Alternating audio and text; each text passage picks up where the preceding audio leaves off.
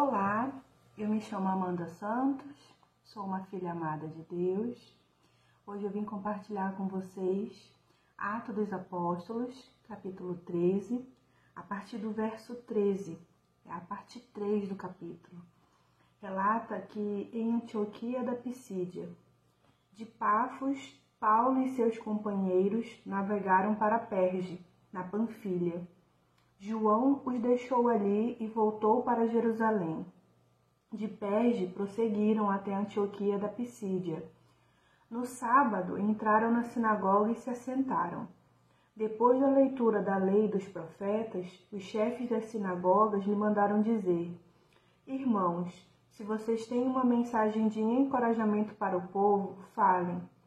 Pondo-se em pé, Paulo fez sinal com a mão e disse: Israelitas e gentios, tementes a Deus, ouçam-me. O Deus do povo de Israel escolheu nossos antepassados e exaltou o povo durante a sua permanência no Egito. Com grande poder, os fez sair daquele país e os aturou no deserto durante cerca de quarenta anos. Ele destruiu sete nações em Canaã e deu a terra delas como herança ao seu povo. E tudo isso levou cerca de 450 anos. Depois disso, ele lhes deu juízes até o tempo do profeta Samuel. Então o povo pediu um rei, e Deus lhes deu Saul, filho de Quis, da tribo de Benjamim, que reinou quarenta anos. Depois de rejeitar Saul, Levantou-lhes Davi como rei sobre quem testemunhou: Encontrei Davi, filho de Jessé, homem segundo o coração de Deus. Ele fará tudo o que for da minha vontade. Da descendência desse homem, Deus trouxe a Israel o Salvador Jesus como prometera. Antes da vinda de Jesus, João Batista pregou um batismo de arrependimento para todo o povo de Israel. Quando estava completando sua carreira, João disse: Quem vocês pensam que eu sou? Não sou quem vocês pensam, mas eis que vem depois de mim aquele cujas sandálias não sou digno nem de desamarrar. Irmãos, filhos de Abraão e gentios, tementes a Deus, a nós foi enviada esta mensagem de salvação. O povo de Jerusalém e seus governantes não reconheceram Jesus mas ao condená-lo, cumpriram as palavras dos profetas, que são lidas todos os sábados. Mesmo não achando motivo legal para uma sentença de morte, pediram a Pilatos que o mandassem o executar. Tendo cumprido tudo que estava escrito a respeito dele, tiraram-no do madeiro e o colocaram no sepulcro. Mas Deus o ressuscitou dos mortos e por muitos dias foi visto por aqueles que tinham ido com ele da Galiléia para Jerusalém. Estes agora são testemunhos de Jesus para o povo. Nós lhe anunciamos as boas novas. O que Deus prometeu a nossos antepassados, ele cumpriu para nós, seus filhos, ressuscitando Jesus, como está escrito em Salmos 2. Tu és meu filho, eu hoje te gerei.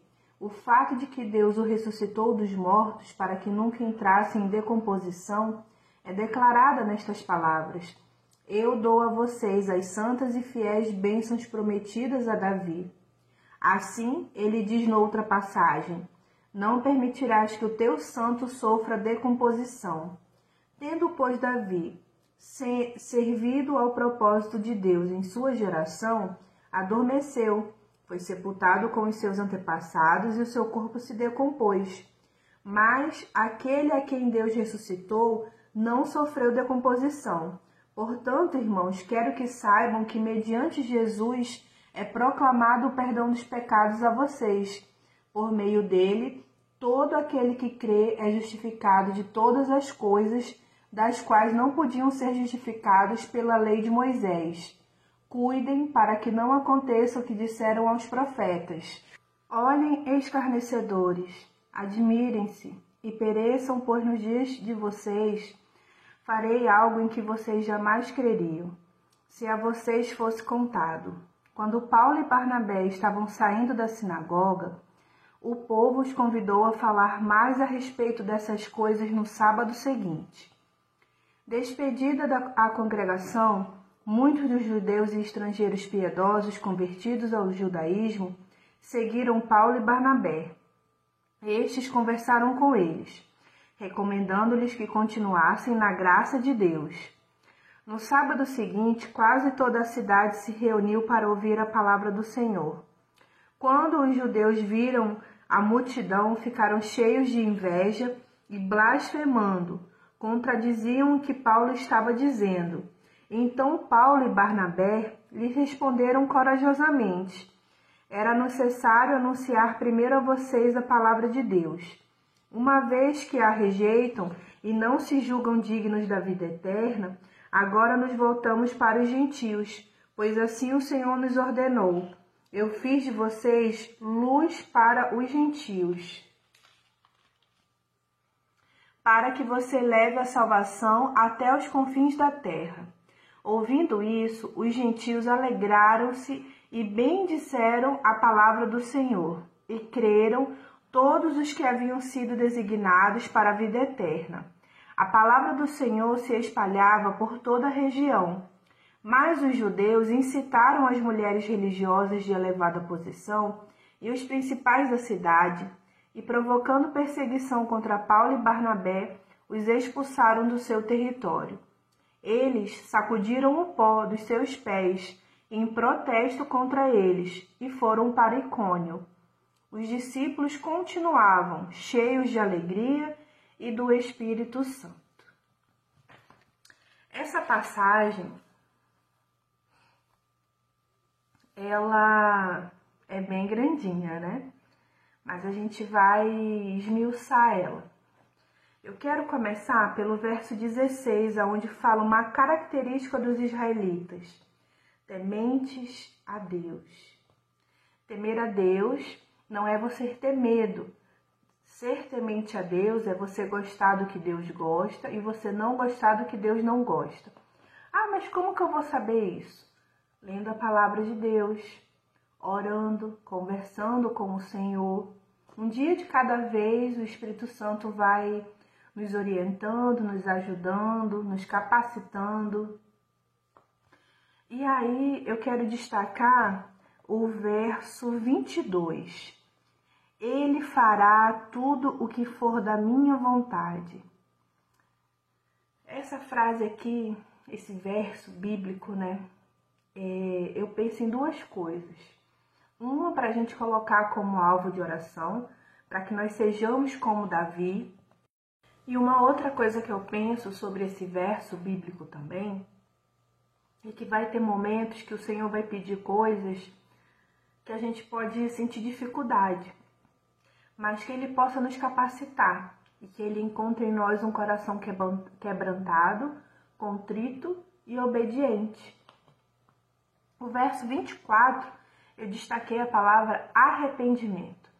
Eu creio que é uma coisa que a gente precisa se analisar todos os dias e apresentar para o Senhor, né, quando necessário. Normalmente, diariamente, né, porque nós somos seres humanos, nós falhamos, nós pecamos, nós precisamos nos redimir àquele que está conosco a todo tempo, que é o Senhor é, a gente precisa diferenciar arrependimento de remorso. Eu penso naquela passagem que Judas se angustiou por ter denunciado Cristo, né? E eu entendo que aquilo ali não foi um arrependimento, foi um remorso mesmo, né? E aí a gente conseguir é, viver isso, sabe? Ter experiências com isso.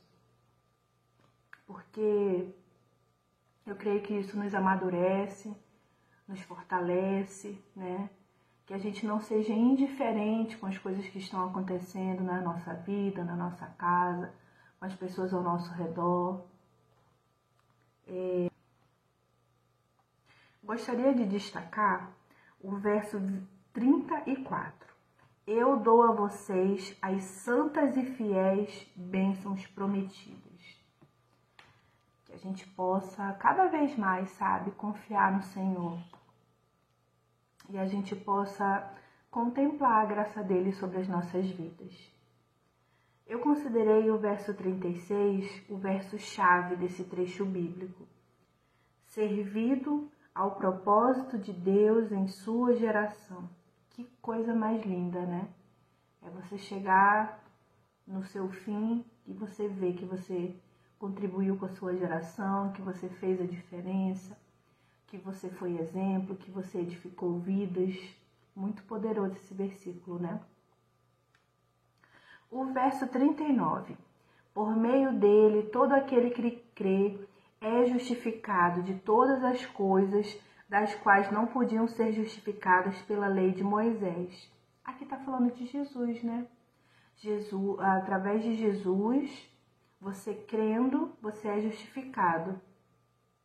Você é salvo, você tem direito à vida eterna, você deixa de ser criatura para ser filho amado de Deus. É... Por aqui vão ficando as minhas considerações e que Deus abençoe você.